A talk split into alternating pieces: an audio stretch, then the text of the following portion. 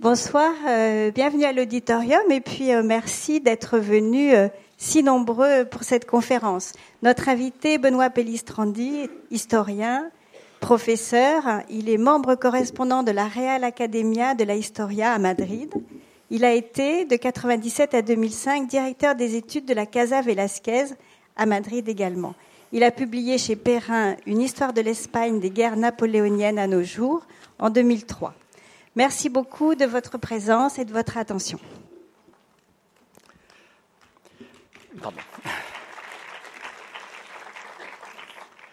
Bonsoir, bonsoir à tous. Je voudrais d'abord remercier Elisabeth Grassi de l'invitation qu'elle m'avait faite euh, de collaborer modestement euh, à cet événement qui est cette exposition Velasquez et qui, pour tous ceux qui euh, aiment l'Espagne et euh, dans mon cas, pour ceux qui y ont vécu, ne peut naturellement que euh, réveiller plus que des souvenirs. Alors, je vais parler en historien, et pas en historien de l'art, je le précise tout de suite, et je vais vous parler de Velázquez et euh, du pouvoir espagnol. Alors, il faut vérifier que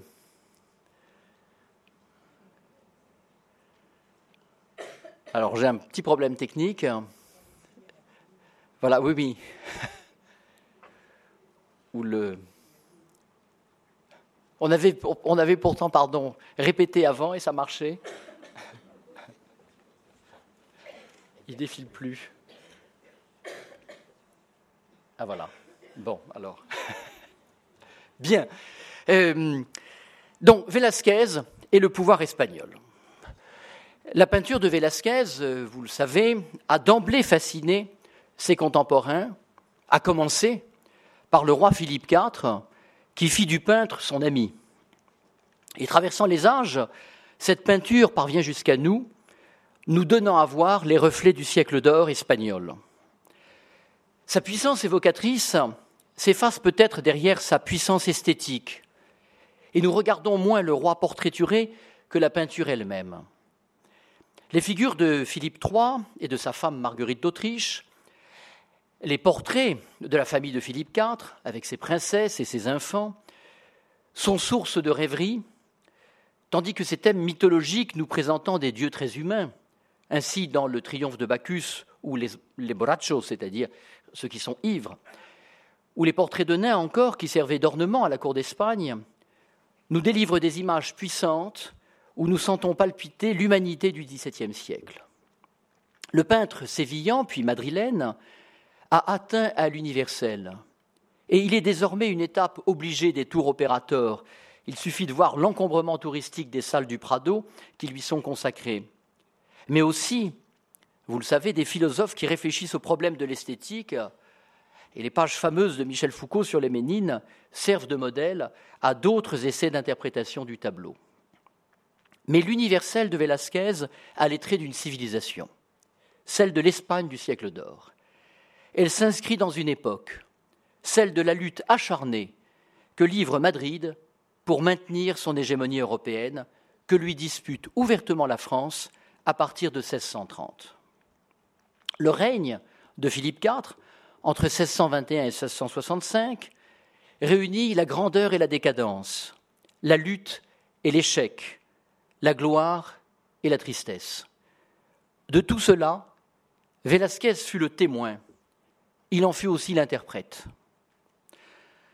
Tout récemment, un historien, Alain Hugon, a proposé dans un ouvrage intitulé Philippe IV, le siècle de Velázquez, une synthèse historique de cette période, qu'il construit à partir des tableaux de Velázquez. Je le cite Les images constitueront l'ouverture qui offre à voir le roi et l'argument qui permettra d'interroger son règne au moment où le siècle d'or atteint son apogée. Fin de citation. On entre dans cette civilisation par et grâce à Velázquez, même si, les historiens de l'art l'ont bien montré, beaucoup de détails nous échappent qui renvoient à des mentalités et des croyances très éloignées des nôtres. Le tableau ne saurait être un document littéral, et il n'est pas question dans le cadre de cette conférence, de faire dérouler des images, il y en aura, rassurez-vous, et d'expliquer pas à pas qui est représenté quelle fonction il avait à la cour, quel rôle historique il a joué. Velázquez n'est qu'une source indirecte pour l'historien. Il reflète son temps en le métamorphosant par son travail artistique qui lui-même obéit à des règles et des canons qui l'orientent. C'est pourtant la rencontre de cette métamorphose et de l'histoire que je veux essayer d'éclairer ce soir. Alors pourquoi Velázquez et le pouvoir espagnol? Deux raisons au moins ont commandé au choix de cette thématique. Oui, du règne de Philippe IV, ce sont les images de Velázquez qui nous sont parvenues et qui l'illustrent. Si le règne de Philippe IV, je l'ai déjà dit, est celui du passage de la prépondérance espagnole vers l'hégémonie française, s'il est cette lutte apparemment marquée par le déclin qui ouvre la voie au siècle de Louis XIV, il est aussi le temps où l'éclat de la culture espagnole se déploie. Fernand Brodel l'exprimait ainsi Le rayonnement culturel de l'Espagne du siècle d'or, c'est un phénomène d'arrière-saison. Et le grand historien de poursuivre c'est la chute qui provoque cette multiplicité de lueurs. Velázquez, au firmament, est sans doute la plus éclatante de ces lueurs espagnoles. Oui, Velázquez transcende l'histoire de l'Espagne et l'inscrit dans l'universel des civilisations qui, à un moment ou un autre, ont brillé d'un tel éclat qu'elles continuent d'éclairer une part de notre culture. La deuxième raison est plus pédagogique. Il s'agit de réinscrire j'allais dire de manière très classique, Velázquez dans son temps. Il est un des compagnons privilégiés de ce roi qui, de 1621 à 1665, est accablé de la charge de gouverner un empire attaqué dans ses équilibres anciens. C'est la guerre des Flandres, où l'hégémonie catholique et espagnole est contestée depuis 1566. Contestée par des rivaux de plus en plus ambitieux, à mesure que se révèlent les faiblesses du colosse, je pense naturellement à l'Angleterre, mais aussi à la France. Cet empire, vous le savez, craquera en ses périphéries. Ce seront les révoltes du Portugal en 1640, celles de Catalogne en 1640, et puis l'indépendance des Pays-Bas en 1648. Velázquez est donc contemporain de tous ces événements qui ont vu à la fois l'apogée de la puissance espagnole et cette puissance menacée en son existence même. Il a vu le fonctionnement du pouvoir espagnol. On sait comment le jeune Diego de Velázquez passa de Séville à Madrid grâce en partie à l'ascension du clan de Balthazar de Zúñiga, l'homme fort du nouveau règne qui commençait en 1621. Son neveu, Gaspar de Guzmán, le comte d'Olivares, passait pour un protecteur des arts et un homme attentif aux mérites des Sévillans. Pacheco, vous en avez vu des tableaux dans l'exposition, le beau-père de Velázquez, envoya son gendre à Madrid dans le but de faire profiter de la nouvelle, de le faire profiter pardon, de la nouvelle position acquise par Olivares. La première tentative de 1622 ne fut pas la bonne, même si le portrait que Velázquez fit de Luis de Gongora remporta un évident succès. Portrait de Gongora que vous avez là. Mais je reviens à Olivares. C'est en fait à la fin de l'année 1622 qu'Olivares fit revenir Velázquez à Madrid. La mort d'un des six peintres du roi, Rodrigo de Vilandrazo, offrant l'occasion de tenter d'entrer au service de Sa Majesté. Et en octobre 1623, Velázquez est nommé peintre du roi et, selon Pacheco, il jouirait du privilège exclusif de réaliser les portraits de Philippe IV. Velázquez a accompagné ce règne, sans doute dans une relation croissante d'amitié avec le souverain. Il a vécu de ce pouvoir avec la charge explicite de l'illustrer et de participer à sa grandeur. En parcourant cette exposition, et même s'il manque quelques-unes des toiles les plus politiques, vous avez pu apercevoir cette histoire de l'Espagne qui est histoire de l'Europe. Comment, par Velázquez, pouvons-nous approcher ce que fut cette domination hégémonique, ce que fut le règne de Philippe IV Tel sera mon propos. Et pour ce faire, je pars de ce portrait, de celui du comte-duc d'Olivares, Dans la grande salle du Prado qu'organise le mythique tableau des Ménines, se trouve cette toile monumentale de 313 cm sur 239. Il s'agit du valido, du favori de Philippe IV. Il y apparaît en commandant suprême. L'homme maîtrise le cheval, il semble commander aux événements comme à lui-même. Ce tableau, sans doute demandé après la victoire des troupes espagnoles de septembre 1635 à Fontarabie, où elles avaient été plus que menacées par Condé, en tout cas c'est l'hypothèse que formule John Eliot, ce tableau est devenu dans la conscience historique espagnole comme le symbole de ce que fut Olivares. Le grand médecin et homme de lettres espagnol Gregorio Marañón, qui consacra une biographie à Olivares, la sous-titra La passion du commandement. Et dans cette toile, vous voyez cette passion euh, s'exprimer. Il est frappant de voir l'analogie avec le propre portrait équestre de Philippe IV. Comment ne pas être surpris de cet absolu parallélisme? Olivares serait-il un roi de substitution? C'est toute la question des validos qui affleure ici et dont il nous faut dire un mot. Vous le savez sans doute, une certaine historiographie du XIXe siècle a voulu voir en Philippe III et en Philippe IV des rois fainéants. Il est vrai que le roi bureaucrate qu'avait été Philippe II, dont le règne s'étend de 1558 à 1598, n'a pas inspiré son fils Philippe III. Lui, de loin, préférait les plaisirs de la chasse, et il abandonna les affaires de l'État au duc de Lerme, son ministre principal. Au point même, rendez-vous compte, de lui confier la signature royale en 1612. Lerma était un grand seigneur qui confondait ses intérêts avec ceux de l'État. Il n'est pas le seul à l'époque. Peut-être même pas simplement à cette époque. En 1618, sa chute, largement ourdie par son propre fils, le duc d'Uceda, amorçait le rééquilibrage politique qui allait se conclure sans que les choses n'aient été prévues euh, par l'accession au trône de Philippe IV en 1621 de Lerma à Olivares, on voit le pouvoir du ministre du roi prendre un ascendant décisif sur le système politique d'alors. Tout cela se passe à la fois dans le système extrêmement codé des usages de la cour et dans des choix politiques qui portent sur la politique extérieure. Ainsi, le 31 mars 1621, quand Philippe III mourait à l'âge de 42 ans, son successeur Philippe IV signifia au duc d'Uceda sa disgrâce de la manière suivante. Gentilhomme de l'étole, Uceda se devait d'assister le ministre principal, euh, le prince, pardon, quand il s'habillait et se déshabillait. Or, quand le duc vint pour réveiller Philippe et le prévenir de la mort de son père, le jeune prince se leva et ordonna que seul un gentilhomme et un valet restent avec lui pendant qu'il s'habillait. Philippe IV ordonna ensuite au duc d'Uceda de déposer les documents d'État et les clés de sa fonction. Il venait de le licencier.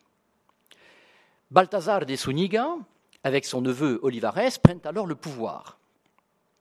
Cette double prise de pouvoir par Philippe IV et par ses conseillers inaugurait une phase nouvelle de l'histoire de la monarchie espagnole la longue influence d'Olivares, puisque son gouvernement durera jusqu'en 1643, c'est-à-dire pendant 21 ans, a conduit à voir, euh, enfin conduit les historiens à voir en lui le véritable homme fort du règne, se fondant d'ailleurs sur les témoignages de l'époque où beaucoup, notamment de Grande Espagne, se demandaient qui, en réalité, conduisait euh, euh, le royaume. Si bien que l'image de Philippe IV se détériore, et cette image un peu affaiblie, voire même très affaiblie, que nous avons de Philippe IV, j'y reviendrai tout à l'heure, euh, euh, nous conduit sans doute à faire un contresens sur la période. Mais tout le monde s'interrogeait, et notamment la littérature politique, sur cette figure du ministre principal, le valido. On y voyait un élément indispensable pour aider le roi sur lequel pesait tel Atlas le globe terrestre.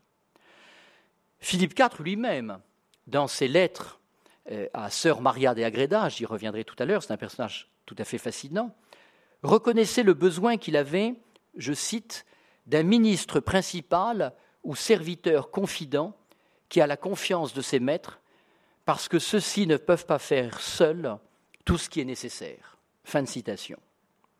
Mais notons qu'au même moment en France, un Sully avait puissamment secondé Henri IV et qu'un Richelieu s'apprêtait à conduire le règne de Louis XIII.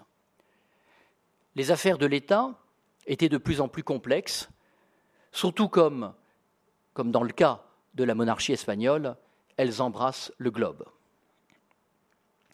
Pourquoi Olivares est-il inséparable de Philippe IV Et pourquoi commencer cette description du pouvoir espagnol par ce portrait équestre du ministre principal? On pourrait répondre anecdotiquement à cette question. Ce portrait, pour ceux qui l'ont vu, fascine. Et il exerce sur tous les historiens ou tous les apprentis historiens une puissante aimantation. Sir John Eliot, qui pour le coup n'est pas un apprenti historien, mais qui est sans doute l'un des plus grands spécialistes du siècle d'or, n'hésite pas à écrire que, étudiant, lorsqu'il s'est trouvé face à ce tableau, il a été absolument euh, fasciné. Impossible, dit-il, de rester froid devant ce personnage impérieux, avec son allure autoritaire, sa moustache retroussée et son regard vigilant. Et l'historien de raconter ensuite combien il a été déçu dans les livres de ne trouver que, je cite, des références brèves, superficielles, pour un homme qui avait été aux commandes du destin de l'Espagne et de son empire durant les deux dernières décennies de la puissance espagnole. Mais il y a naturellement des raisons plus profondes que ce choc euh, que subissent tous les apprentis historiens, et que pour ma part j'ai subi aussi, je le confesse. Il y a tout simplement la réalité du pouvoir d'Olivares, qui, grâce à la confiance accordée par le roi, a pu lancer un vaste programme de réformes structurelles qui entendait répondre aux défis du gouvernement de la monarchie espagnole. Il a eu à cœur d'associer, on pourrait presque dire d'éduquer, le jeune Philippe à son métier de roi. Il m'est facile de mourir mille fois au service de votre Majesté, lui écrit-il en 1626, mais il m'est impossible de vivre sans vous voir participer aux questions si importantes pour Dieu et pour la réputation de votre Majesté. Ce à quoi le roi Philippe IV lui répond Je ferai comme tu me le demandes. Je te rends ce papier, poursuit-il, pour, pour que ceux qui viendront après toi sachent comment ils doivent parler à leur roi. Mais je voudrais le garder dans mes archives pour éduquer mes enfants. Cette proximité affective entre le roi et son principal ministre fait intimement partie de la politique d'Olivares il veut rétablir la position prééminente du roi qui avait été abîmée par Philippe III et le duc de Lerme. Il veut aussi donner confiance à ce jeune prince qui, de gauche et ignorant, deviendra un esthète royal et un modèle de culture. La construction du prestige culturel de Philippe IV était un volet et qui se révélera à coup sûr le plus durable, essentiel de la politique d'Olivares. Et comment ne pas s'émerveiller de la chance qu'il a eue d'avoir Velasquez à son service? La réforme politique, ce sera le texte fameux appelé le Grand Mémorial et daté du 25 décembre 1624. Document destiné au roi, il est rédigé par Olivares et ses collaborateurs il s'agit à la fois d'un bilan et d'un programme. Le bilan n'est guère fameux. Je lis L'état actuel de ces royaumes est malheureusement le pire que l'on ait jamais connu. Et pour, je continue la citation, ressusciter la monarchie de votre Majesté, il faut une royauté plus forte grâce à la restauration du pouvoir royal. Mieux même, une instauration. Votre Majesté écrit Olivares, doit viser un objectif des plus importants devenir roi d'Espagne. Je veux dire, sire, que vous ne devez pas vous contenter d'être roi de Portugal, d'Aragon, de Valence, comte de Barcelone, mais vous devez réfléchir, sans le dire ouvertement, à la manière de ramener en tout point les royaumes dont se compose l'Espagne à la norme et aux lois de la Castille. Si votre Majesté y arrive, elle deviendra le prince le plus puissant du monde. Ce souci de l'unité est le fil directeur de l'action intérieure d'Olivares. Loin d'être ce qu'une lecture trop rapide ou anachronique pourrait nous conduire à faire, loin d'être un projet impérialiste castillan, le programme d'Olivares est un programme de rationalisation du gouvernement d'une monarchie plurielle qui se heurte aux droits et aux usages de chacun des territoires, où le prince exerce un pouvoir, pardon, une autorité à géométrie variable. Les pouvoirs du roi ne sont pas les mêmes en Castille, en Aragon, au Portugal, en Flandre. Et la titulature du roi est explicite. Je vous la cite. Roi de Castille, de Léon, d'Aragon, des deux Siciles, de Jérusalem, de Portugal, de Navarre, de Grenade, de Cordoue, de Corse, de Murcie, de Jaén, des Algarves, de Gibraltar, des îles Canaries, des Indes orientales et occidentales, des îles et terres fermes de la mer Océane, d'Algésiras, archiduc d'Autriche, duc de Bourgogne, de Brabant, de Milan, d'Athènes et de Néopatrie, comte de Habsbourg, de Flandre, du Tyrol et de Barcelone, seigneur de Biscaye et de Molina. Vous le voyez, cette titulature dit assez la fragmentation du pouvoir en même temps que le rassemblement de ce pouvoir sous la figure d'un homme. Comment, non pas mieux centraliser, mais rendre plus puissant le roi? Olivares voulait à la fois une fusion des élites grâce à des mariages, mais aussi par une distribution des charges et de faveurs profitant à toutes les aristocraties. En étant admis aux charges et dignités de Castille, estimait le ministre, les aristocrates oublieront leurs privilèges en profitant de ceux de Castille.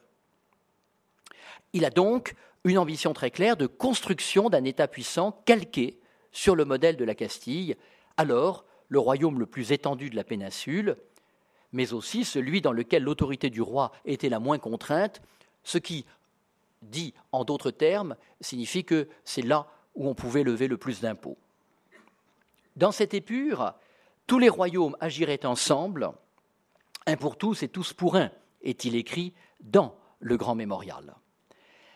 L'instrument de euh, cette politique d'unification devait être l'union des armes, une sorte de, je mets entre guillemets, fédéralisation de l'effort de guerre pour construire une armée nombreuse de 140 000 hommes. Il fallait alors pouvoir disposer d'un instrument apte à permettre la conduite des responsabilités mondiales euh, de l'Espagne. Vous le voyez, Olivares est un réformateur et même un modernisateur l'intelligence de Philippe IV est bien de suivre ce programme. Les faits, qui plus est, abondaient en ce sens. 1625 fut un annus mirabilis qui confirmait le retour de la puissance espagnole. Philippe III, roi trop prudent, avait accepté la trêve de douze ans signée en 1609 avec les insurgés des Pays-Bas. La révolte dans ces terres flamandes, outre qu'elle avait mobilisé les moyens de la couronne espagnole, mais qu'elle avait aussi alimenté la légende noire contre les Espagnols, avait, de fait, ôté une part du territoire des Pays-Bas à l'autorité du roi. Il faut bien avoir conscience qu'au moment où est signée la trêve, la souveraineté des Provinces-Unies est reconnue. La trêve doit durer 12 ans.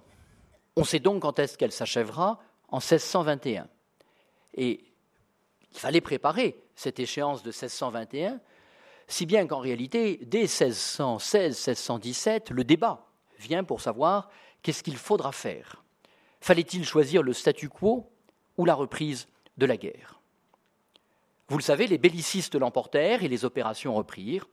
Olivares allait engranger des succès qui devaient construire la réputation de Philippe le Grand, titre qu'on utilisa dès 1625. L'année avait vu le succès des armes espagnoles à Cadix, à Breda, à Bahia, euh, Bahia c'est au Brésil, à San Juan de Porto Rico. La puissance espagnole n'était pas sur le déclin. Velázquez et plusieurs autres peintres allaient immortaliser cette séquence. La reddition de Breda, ou Las Lanzas, est peinte entre 1635 et 1636. La toile aux dimensions colossales, 3 mètres sur 3 mètres 70, prend sa place dans le salon des royaumes du palais du Buen Retiro, une nouvelle construction commencée en 1633 et qui portait la trace de l'inspiration du comte-duc. Le salon central du royaume allait être cette salle pardon, le salon central du palais allait être cette salle des royaumes où douze grandes toiles figuraient la gloire contemporaine des armes espagnoles. Le tableau de Velázquez était un tableau parmi d'autres, mais Velázquez occupait déjà une position prééminente quant à la conception de la salle. Et on trouvera aussi, dans ce salon, cinq portraits équestres dus au peintre. Ce sont les tableaux que vous avez vus auparavant, ceux de Philippe III et de Marguerite d'Autriche, de Philippe IV Bourbon d'Isabelle de Bourbon que je vous montrerai tout à l'heure, et de l'infant Balthazar Carlos. Pour les lances, las c'est la création artistique qui va sublimer le fait représenté. Le 2 juin 1625, la ville de Breda, tenue par les Hollandais, se rend après un an de siège. Un siège que dirigeait le grand militaire euh, Spinola, un Génois au service du roi Philippe IV. La reddition se déroula de manière fort civile. Ici, Velázquez n'invente rien. La noblesse de Spinola avait déjà été mise en scène par Pedro Calderón de la Barca dans le siège de Breda. Justin, disait Spinola, recevant les clés de la ville, je les reçois en ayant pleinement conscience de votre vaillance, car la valeur du vaincu fait la gloire du vainqueur. Tel est le message admirable, mais plus banal pour l'époque que pour la nôtre, que nous laisse voir le tableau de Velázquez. Les autres hauts faits représentés sont la prise de Julier en février 1622 par toujours le même Ambroise Spinola, après un siège de six mois. C'est une toile de Giuseppe Leonardo. Vous avez aussi, alors, pardon, je n'ai pas mis dans l'ordre, mais la prise de Brisac par le duc de Feria en juillet 1633, toujours de Giuseppe Leonardo la victoire de Fleurus sur les protestants allemands le 29 août pardon, 1622 par Gonzalve de Cordoue, une toile de Vicente Carduccio. Vous avez, alors je reviens un peu en arrière, la reprise de Bahia aux Hollandais au Brésil par la flotte de Don Fabrique de Tolède en avril 1625, qui est une toile de Juan Bautista Maino. Vous avez aussi la reconquête de Porto Rico par Eugenio Cages.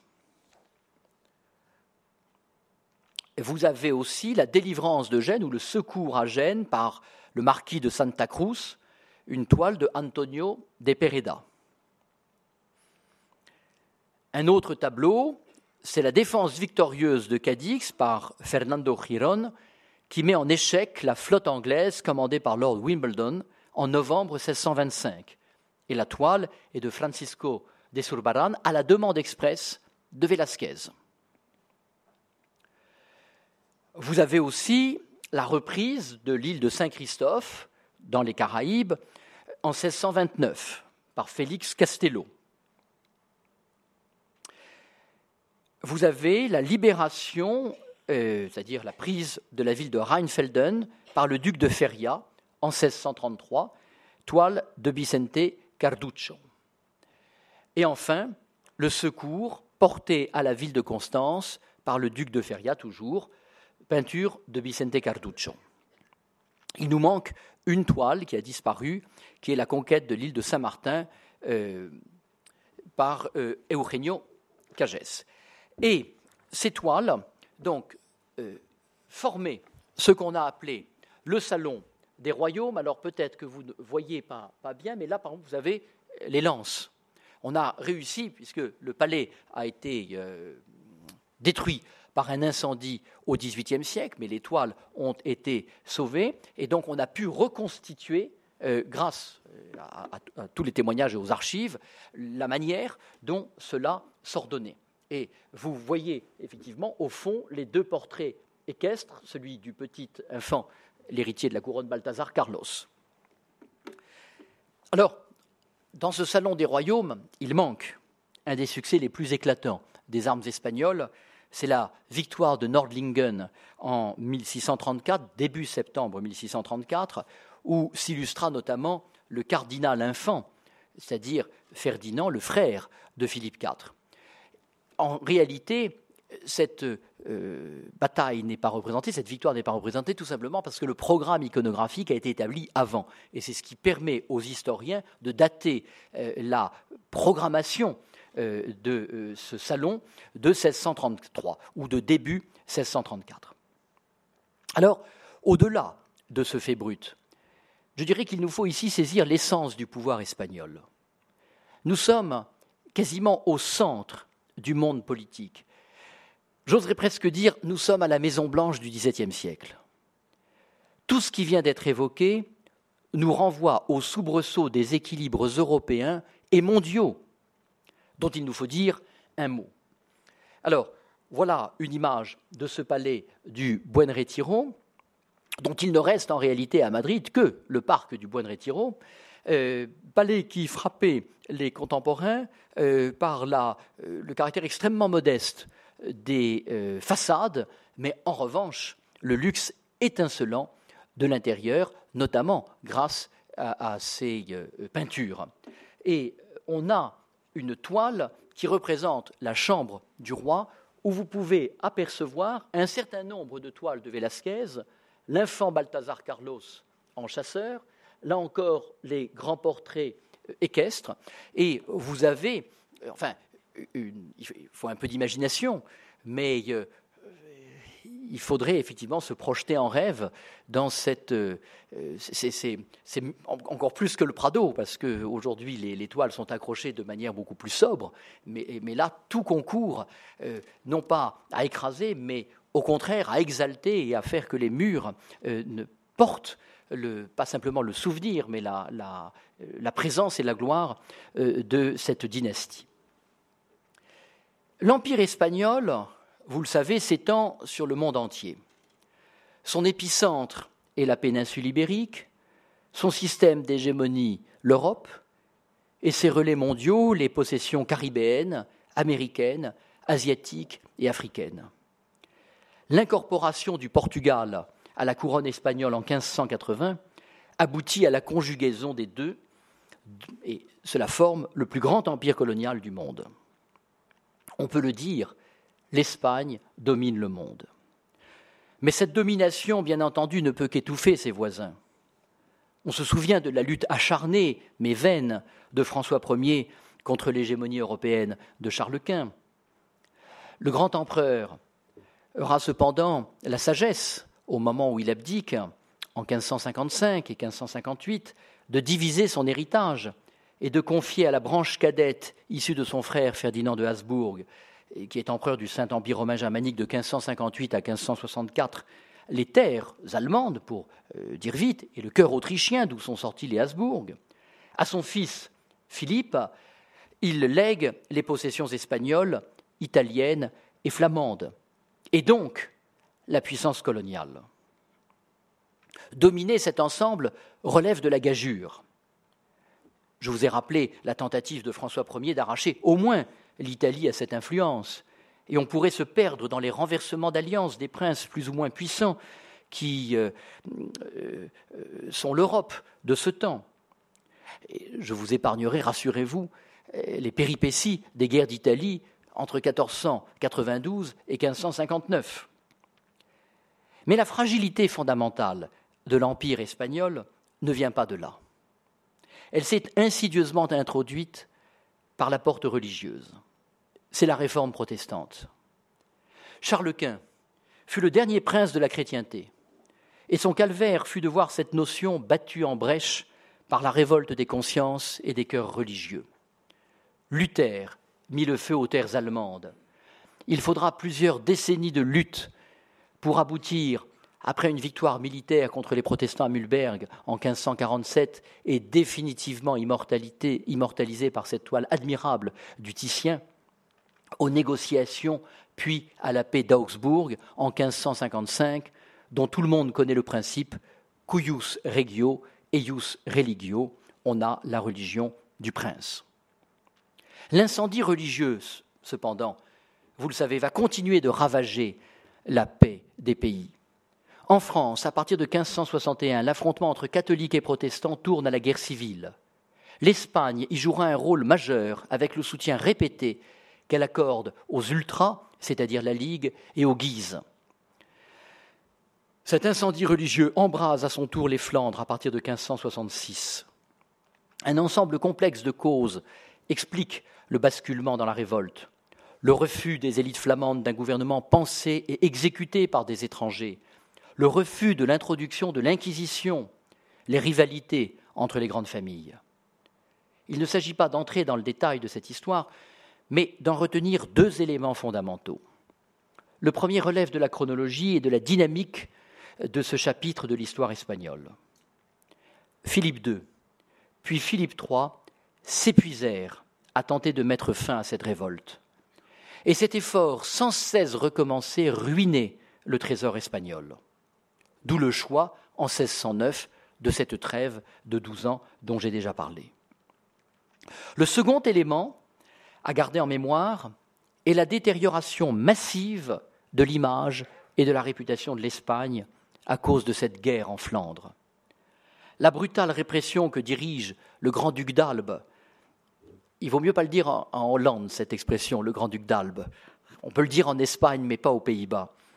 Entre 1566 et 1572, marque à jamais les esprits.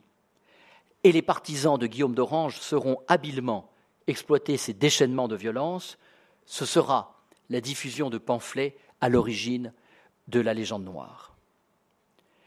Pourquoi, vous demandez-vous, ce détour par l'histoire du XVIe siècle, alors que nous étions venus, en tout cas c'était notre espoir, écouter une conférence sur Velázquez et le pouvoir espagnol Pourquoi s'être autant écarté du sujet?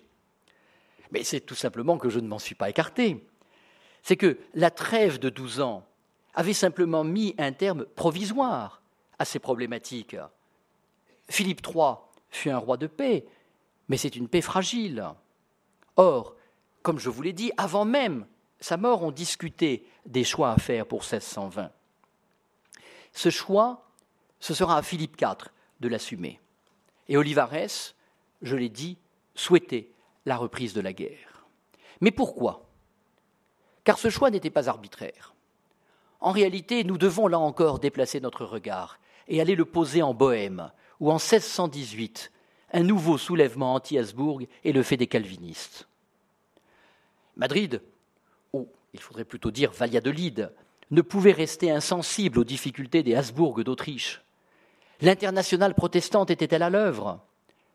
Avant même la fin de la trêve avec les Hollandais, un grand débat sur la stratégie de la politique extérieure agitait donc les esprits. Entre 1619 et 1621, partisans et adversaires de la trêve exposaient leurs arguments. Et ce qu'il fallait, c'était en réalité revenir sur la concession de la souveraineté aux Pays-Bas. Il fallait lutter contre les positions que les Hollandais étaient en train d'acquérir dans le commerce européen et ultramarin. Il fallait aussi défendre les droits des catholiques, car au moment où la trêve a été négociée, l'Espagne n'avait pas réussi à obtenir l'atténuation de la situation d'intolérance que le pouvoir euh, hollandais faisait peser sur les catholiques.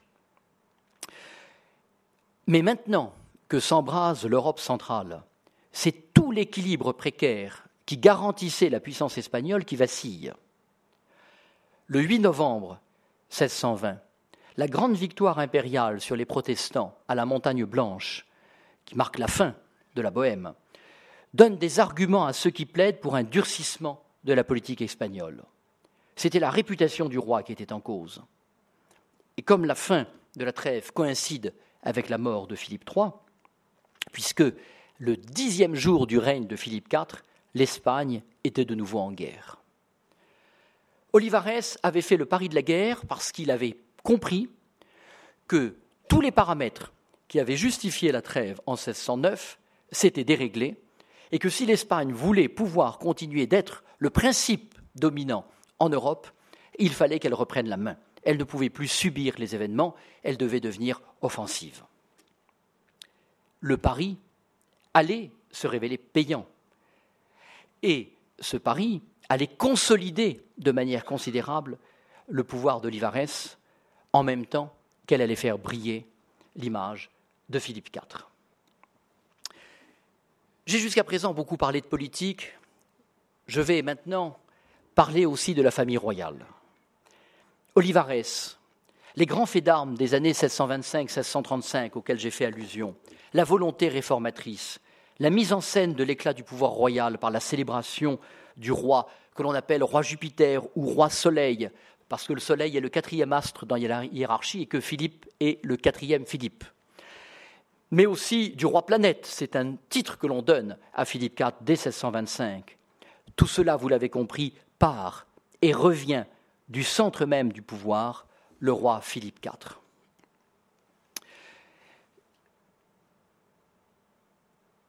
Ce, alors attendez, je vous présente tout de suite. Voilà, ce jeune roi. Ce jeune roi Philippe IV est encore en 1621 un adolescent. Il est né en 1605, il a 16 ans. Il a été marié à l'âge de 10 ans à Isabelle de Bourbon, la fille de Henri IV, mais il ne vivra avec elle qu'à partir de ses 15 ans. En 1621, la reine donne naissance à la première de ses filles, mais il faudra attendre 1629 pour que naisse un descendant masculin, l'infant Balthazar Carlos, alors là qui est un, des euh, personnages les plus émouvants de tous ces portraits de Velázquez. Vous avez notamment ce, portrait équestre admirable. Et puis euh, ce portrait de l'infant en tenue de chasseur, mais aussi euh, très politique, cette représentation euh, de l'infant qui reçoit une leçon d'équitation. Vous apercevez ici Olivares, et puis au balcon, on devine le roi et la reine. Donc vraiment, il y a là un, message politique très clairement exprimé. Je vous disais, euh, Balthazar Carlos est né en 1629. La même année, le roi a eu d'une de ses maîtresses, l'actrice Maria Calderón, appelée la Calderona, un bâtard qui sera Don Juan José d'Autriche, appelé à avoir un rôle politique majeur, et sous le règne de son frère, et après. La cour, à partir de 1622, et après un an de deuil, en respect euh, à la mémoire de euh, Philippe IV, va véritablement renaître. C'est un âge d'or des arts et des lettres. Les fêtes somptueuses se succèdent, et en 1622, à l'occasion du 17e anniversaire du roi, on donne, au dire des contemporains, l'une des plus belles fêtes depuis 1605, qui était en fait la fête pour la naissance de Philippe. Au cours de cette fête à Aranjuez, le jeune roi s'illustre par son courage. Alors qu'un incendie s'est déclaré sur la scène du théâtre fabriqué pour la circonstance, il met à l'abri sa jeune épouse et leur bébé. L'homme, Philippe IV, est éduqué par Olivares. Si le prince avait reçu une instruction correcte, il n'avait pas du tout, alors je vais vous mettre tout de suite les, portraits, voilà, que vous soyez avec Philippe, euh, il n'avait pas du tout été initié aux affaires de l'État. Or, Olivares sera son guide, comme il fut son mentor en politique, au point même d'être capable de s'opposer à la volonté royale. Ainsi, en 1629, Philippe IV fait part de son désir d'aller sur le champ de bataille en Flandre et d'aller diriger lui-même l'armée, Olivares l'en empêche. Et c'est le frère de euh, Philippe, le cardinal infant, qui est à la tête des euh, troupes. Alors voilà un des portraits de Velázquez, la reproduction n'est pas bonne, je m'en excuse. Et voilà un autre portrait. Euh, alors, c'est une attribution douteuse parce que les historiens de l'art se disputent. On ne sait pas si c'est Philippe IV ou le cardinal Infant, et on ne sait pas si c'est Velasquez ou pas. Vous voyez, il y a plein de doutes. Mais en tout cas, comme vous aurez remarqué dans les images que je vous ai présentées, il y a quand même un air de famille entre l'infant Don Carlos, euh, qui est le euh, troisième frère, euh, enfin le deuxième frère, le cardinal infant et Philippe IV. alors, Philippe, on le sait, est, un adolescent un peu complexé, qui manque de confiance en lui. Et en 1725, il a été terriblement impressionné par euh, l'audace du prince de Galles, le futur Charles Ier d'Angleterre, qui s'est présenté à Madrid à l'improviste. Alors, pour le faire, il faut quand même traverser toute l'Europe déguisé, pour ne pas être reconnu.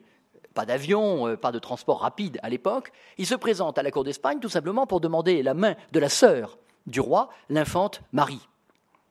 Et le prince de Galles est un séducteur absolu, c'est un homme d'une élégance et d'une culture qui fascine euh, Philippe. On peut presque dire qu'il a trouvé son modèle. Vous remarquerez cependant que Philippe a mieux fini que Charles. Bon cavalier, euh, chasseur enthousiaste, Philippe IV est aussi un amateur passionné de théâtre.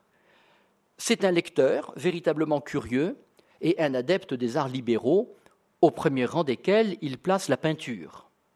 Et Juan Bautista Maino, qui lui donna des cours de peinture, assure, je cite, qu'il ne, ne, maniait pas mal les pinceaux. Alors, sans doute, une part de flatterie doit-elle inspirer ce jugement, mais comment ne pas voir dans la profonde amitié qui va lier le roi à Velasquez le signe éclatant de ce goût du souverain pour la peinture? Madrid, et notamment, mais pas seulement, le palais du Buen Retiro, va devenir le centre mondial de la peinture contemporaine de l'époque. Je cite un ambassadeur italien qui, en 1660, écrit Il palazzo è tutto adornato di pitture moderne. Alors, je traduis, mais on n'a pas besoin. Le palais est entièrement euh, orné de peintures modernes. En 1600, entre 1633 et 1643, ce sont plus de 800 toiles, 800 toiles qui vinrent enrichir les collections royales dans ce lieu devenu l'emblème du roi planète.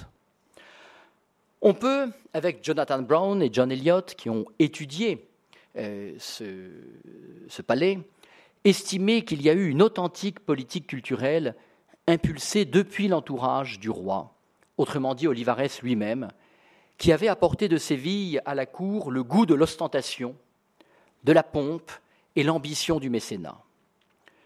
Ce volet de la politique réussira au-delà de toute espérance, et le siècle d'or espagnol est tout à la fois la concordance chronologique de créations littéraires et artistiques dues à des génies comme Cervantes, Lope de Vega, Calderón, Quevedo et bien entendu Velázquez, mais aussi une ambiance politique et culturelle qui oriente ces créations dans une exaltation du temps présent, du règne de Philippe et de l'Espagne.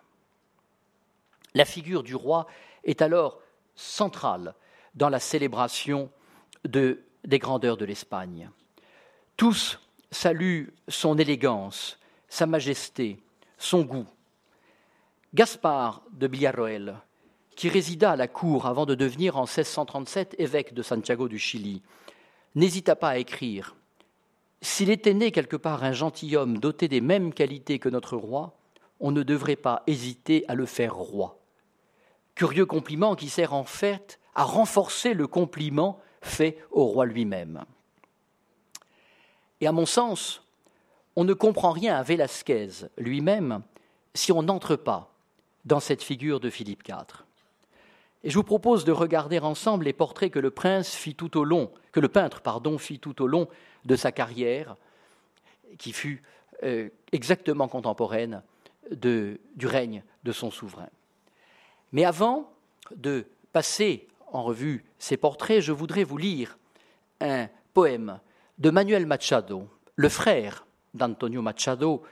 Manuel est moins connu, et qui, en réalité, est euh, un tableau qui euh, illustre à la fois ce portrait mais il y a une confusion que fait Manuel Machado avec le portrait de l'infant Don Carlos, qui, vous le voyez, tient un gant.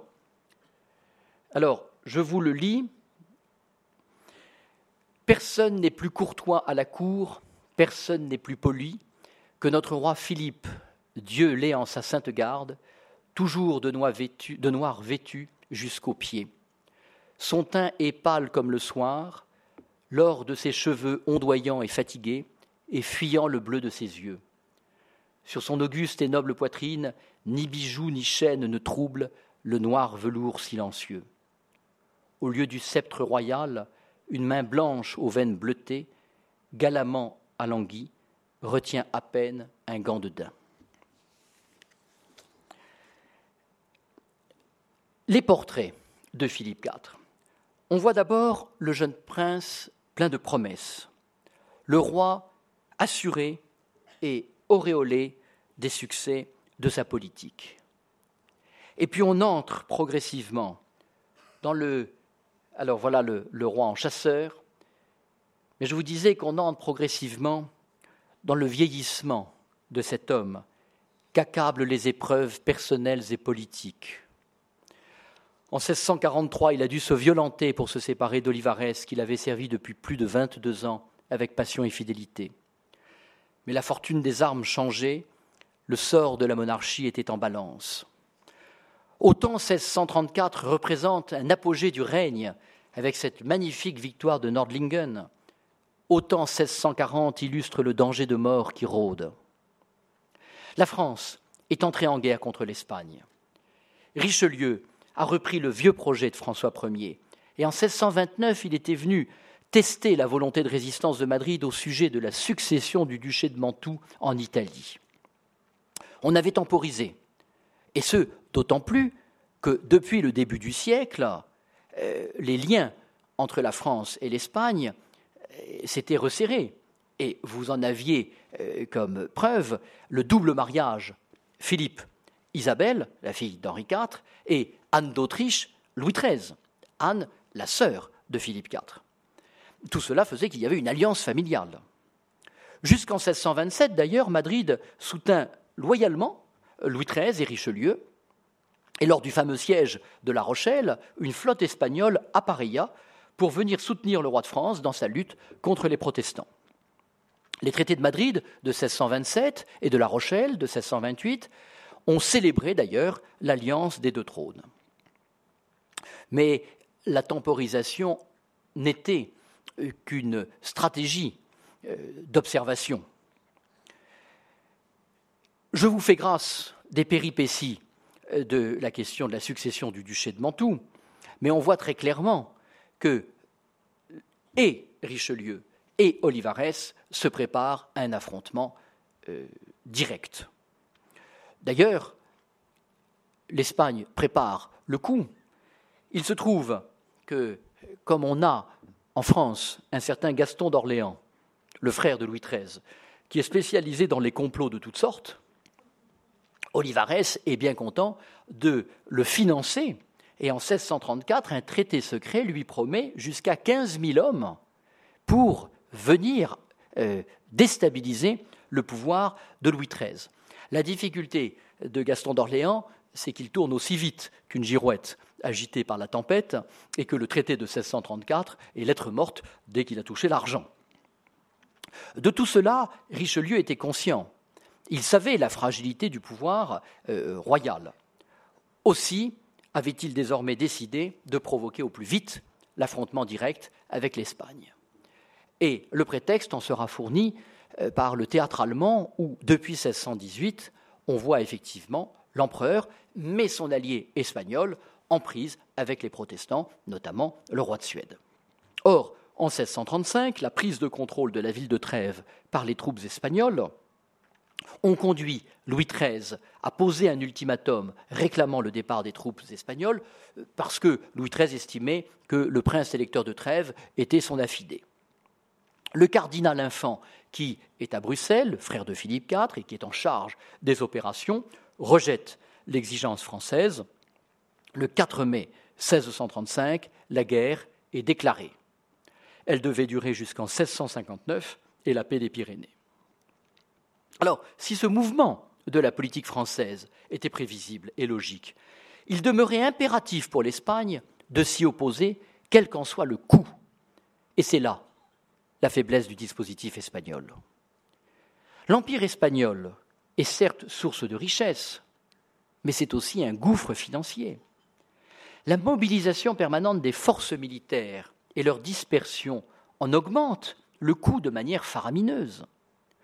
À partir de 1635, ce sera une course-poursuite avec l'argent des Indes, lui-même fragilisé par les attaques anglaises et hollandaises.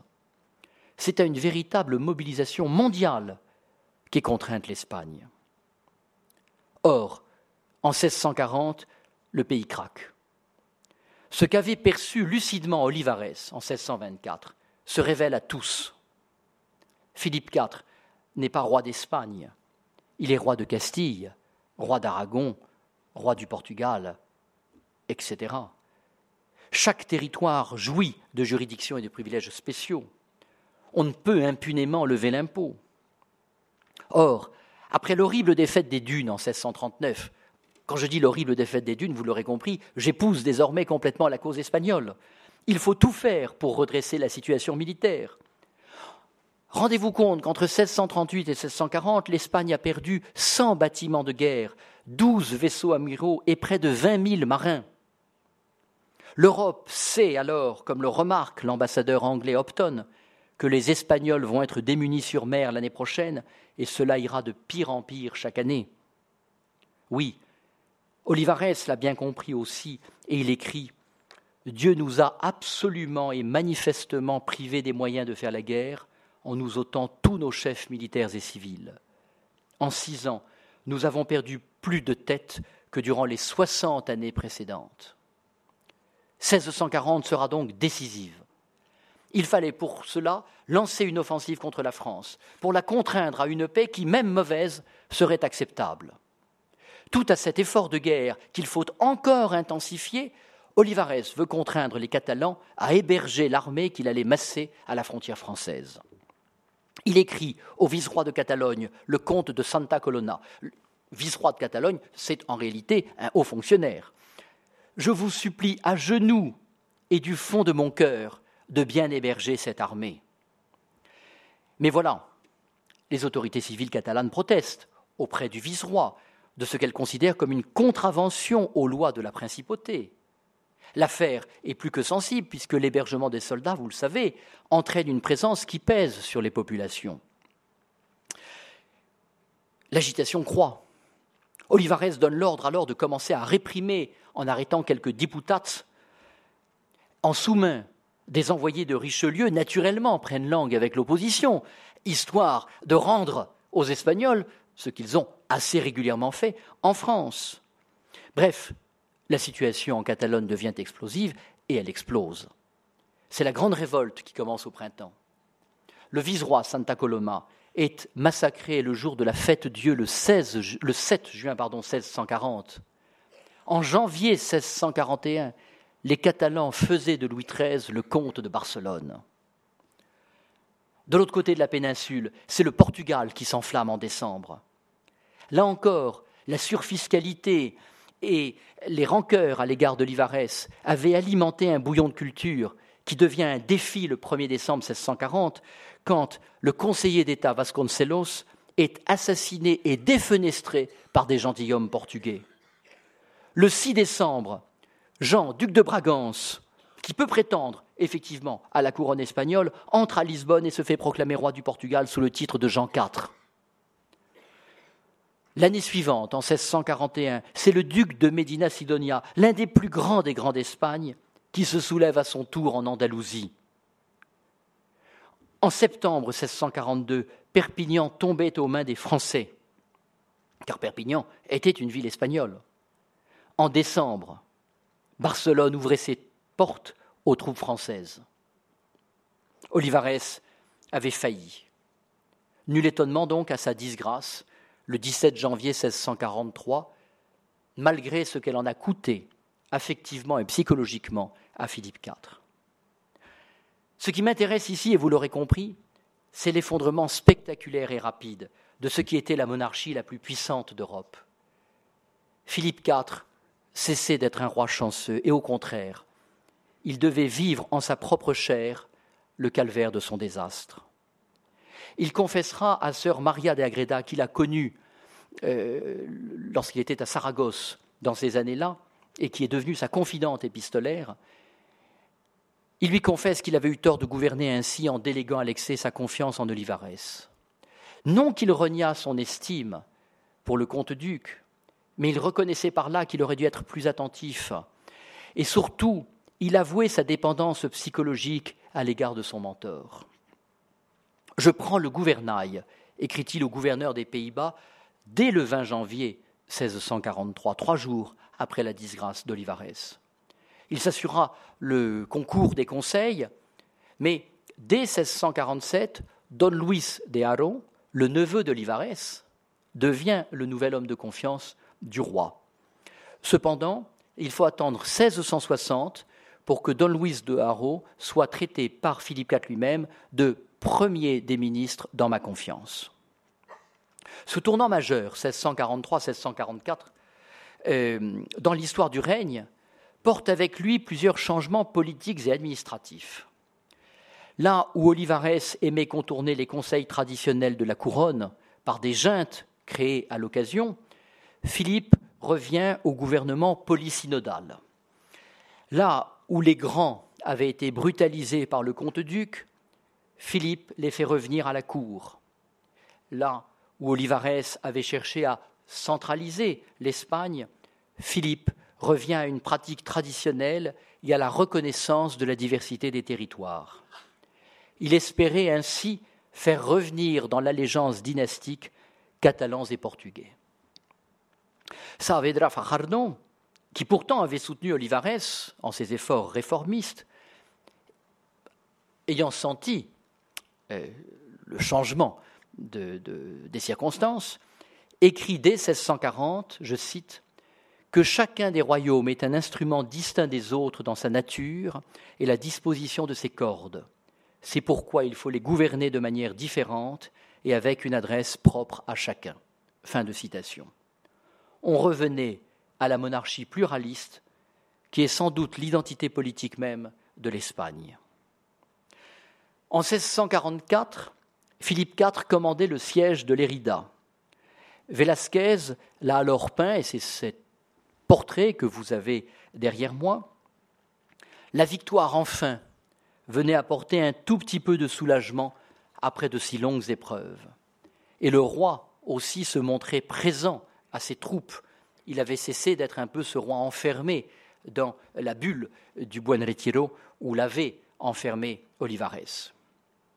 Mais la victoire de l'Érida en 1644 n'est rien. Il faudra une négociation internationale qui progressivement éteigne les euh, incendies européens. Cette négociation commence en Allemagne à Münster et elle s'achèvera quatre ans plus tard avec la paix de Westphalie.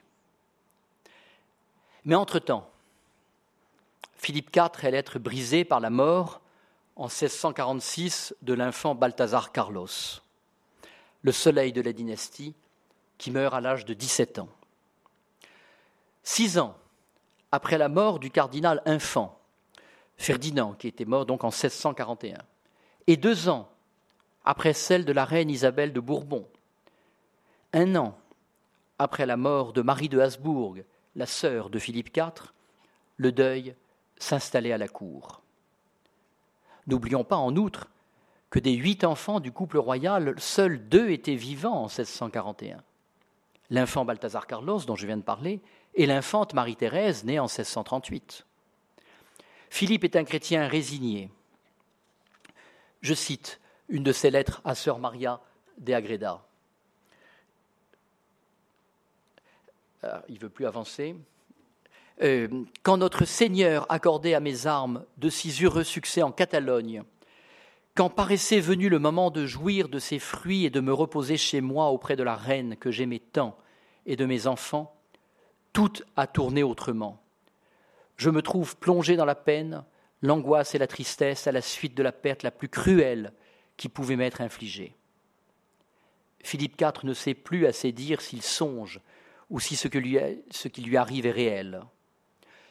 Et il poursuit Quand Dieu veut punir une monarchie, il lui ôte ses hommes. Il fallait boire le calice jusqu'à la lie. Naples et la Sicile se révoltent en 1647. C'est donc tout l'héritage Habsbourg qui est menacé. Or, le devoir d'un roi, ainsi que Charles Quint l'a appris à sa famille, est de léguer à son successeur l'intégralité de ce qu'il a reçu. Merci. Westphalie a pris acte de l'indépendance définitive des provinces unies. Elle a mis fin aussi à la guerre de Trente ans. Mais l'affrontement avec la France se poursuit. Richelieu est mort en 1642, Louis XIII en 1643. Alors on va en profiter. La couronne française vacille à cause d'une régence et d'un prince à peine âgé de cinq ans. La fronde va mettre à rude épreuve le pouvoir royal. Mais la France reste la France. Anne d'Autriche ne peut plus penser en sœur de Philippe IV. Elle est contrainte de penser en mère, en mère de Louis XIV. Mazarin Liède, qui a fait ses classes avec Richelieu. Pourtant, elle demeure la sœur de Philippe IV, mais de manière cette fois-ci différente, non plus affective, de manière intéressée. Autrement dit, son fils ne pourrait-il pas prétendre avoir des droits à la succession d'Espagne? Et quand en 1646 meurt l'infant Balthazar Carlos, c'est une occasion rêvée. Il devient donc nécessaire pour Philippe IV de se remarier, alors qu'il ne le voulait pas. Son ministre, Luis de Haro, le dit La monarchie catholique, en l'absence d'héritier mâle, est sur le point de passer à des princes étrangers. C'est donc la menace, c'est ce qui menace toute l'Espagne. Philippe épousera donc sa nièce. voilà encore un autre tableau de Philippe en 1653 et 1656. Je reviendrai. Alors oui, j'aurais dû vous mettre cette, image d'Isabelle de Bourbon auparavant, mais j'en étais au remariage de Philippe avec Mariana d'Austria, qui était en fait la fiancée de son fils, de Balthazar Carlos, et qui n'est autre d'ailleurs que sa nièce. Ils auront pour enfant, pour enfant pardon, l'infante. Euh, alors, l'infant Felipe Prospero, vous avez vu son portrait dans l'exposition, euh, qui est né en 1657. Fernando Tomás, qui est né en 1658, mais qui meurt quelques mois à peine après. Euh, et puis, bien entendu, l'infante Marguerite, puisqu'elle sert d'affiche à l'exposition. Alors, est-ce que la couronne est sauvée? Cinq jours, cinq jours avant la naissance du dernier enfant des rois, celui qui sera le futur Charles II, le petit prince Felipe Prospero meurt. L'affaiblissement temporaire de la France a permis, en 1652, la reconquête de Barcelone. C'est toujours ça de fait. Le fils illégitime du roi, don Jean euh, José d'Autriche, y a commandé les troupes. Mais après la banqueroute de 1647 et celle de 1653, la paix s'impose comme seule solution pour la survie du royaume. De plus, l'Angleterre de Cromwell ne cesse de harceler l'Espagne sur mer, et en 1656, la flotte qui vient des Indes, avec l'or et l'argent, qui sont indispensables, est prise au large de Cadix. Cet événement montrait non seulement l'audace des Anglais, mais aussi la faiblesse dramatique des Espagnols. L'idée d'Anne d'Autriche de favoriser la paix eh va prendre le chemin d'une proposition de mariage entre Louis XIV et Marie-Thérèse, entre cousins germains. Mais Marie-Thérèse était, jusqu'en 1657, la seule héritière du trône. Et il n'était pas du tout question de marier l'héritier du trône de France avec l'héritière du trône d'Espagne. Or, comme Felipe Prospero est né en 1657, comme euh, Fernando Tomás né en 1658, deux obstacles enfin l'obstacle majeur est levé, il y a des hommes pour assurer la succession, et donc on négocie. Cette négociation, vous le savez, ce sera la paix des Pyrénées de 1659. Et, pardon, je passe, trop vite, mais cette, alors voilà, l'infante Marie-Thérèse, et qui deviendra reine de France.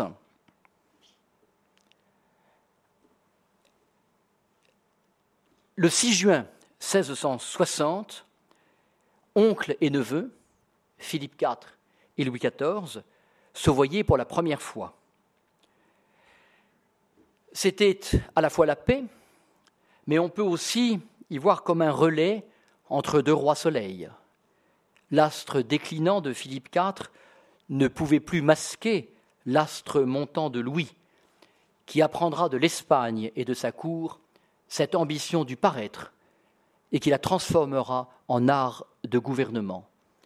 Un art de gouvernement qui coûta si cher à la France et qui est peut-être, hélas, devenu partie de son identité politique. Ni en 1662, ni en 1663, ni en 1665, les troupes espagnoles ne purent venir à bout de la rébellion portugaise. Quand Philippe IV meurt le 17 juin 1665, le Portugal a résisté à toutes les tentatives de reconquête. Il est temps de conclure. Ce siècle d'or est-il, comme le fait remarquer John Eliot, un siècle de cuivre et un siècle de fer? Le cuivre, c'est la mauvaise monnaie, signe de la faillite financière et économique. Et c'est vrai, que l'Espagne est ruinée. C'est vrai que la Castille va commencer un lent déclin économique dont profiteront les provinces périphériques et qui ont complètement transformé les équilibres internes de la réalité espagnole. Et ce, jusque bien avancé le XXe siècle, d'où l'idée que nous avons, nous, contemporains, de penser que ce sont les périphéries de l'Espagne qui sont dynamiques. Mais au XVIe au XVIIe siècle, le cœur de l'Espagne, c'est son centre. Le faire, c'est bien entendu la réalité de la guerre et de ses désastres. Car les tableaux, que je vous ai montrés trop vite et je m'en excuse, de ces grandes victoires, sont très beaux à voir, mais ne disent rien de ce qui s'est passé sur le champ de bataille en vrai. Alors, le règne de Philippe IV n'est-il qu'une grande illusion? Euh, Ce luxe inouï du palais du Buen Retiro, cet intérieur étincelant, contraste si fortement avec la misère de la condition populaire que l'on serait presque tenté de ne même pas dresser de bilan du règne de Philippe IV, tant l'écart est immense, tant la faillite évidente. Et après tout, si les propagandistes étrangers qui, à force de libelles et de pamphlets, de rumeurs et de gravures répandaient dans toute l'Europe la légende noire de l'Espagne, avait raison. Et si ce pouvoir n'avait été de Philippe II à Philippe IV que l'incarnation la plus odieuse de la puissance brute, de l'intolérance et de la répression? Destiné à dénoncer d'abord Philippe II et en priorité Philippe II, ces accusations, vous le savez, entreront dans l'imaginaire collectif européen. On sait la fortune qu'elles ne cesseront de connaître, notamment au XVIIIe siècle, lorsque les encyclopédistes et les hommes des Lumières brocarderont une Espagne enfermée dans la superstition et la religion. Le libéralisme du XIXe siècle brodera à son tour sur ce thème, et les fractures du XXe siècle recueilleront des fragments de ces clichés et de ces lieux communs. Eh bien, à mon avis. Velasquez est l'anti-légende noire. Il est le versant lumineux de ce qui fut bien un siècle d'or artistique. Il n'a pas été qu'un peintre servile, illustrant la gloire artificielle d'un maître capricieux. Venu comme peintre à la cour, il n'a cessé de l'être tout en occupant des fonctions de plus en plus importantes, et surtout en vivant avec le roi une relation d'amitié et d'admiration réciproque. Ces toiles ne se réduisent pas à un témoignage historique, ni même a une prouesse artistique. Elle nous trouble et nous fascine, parce qu'elle semble comme nous mettre en présence de ces hommes et de ces femmes qui furent le siècle d'or, et dont la postérité doit moins à la valeur de leurs actes qu'à l'exceptionnel regard que porta sur eux un peintre de génie. Il les transcenda, et en les représentant en fit des images universelles, des regards qui continuent de nous regarder, des êtres de chair que la peinture continue de faire vibrer, des émotions qui nous saisissent et nous transforment. Je vous remercie.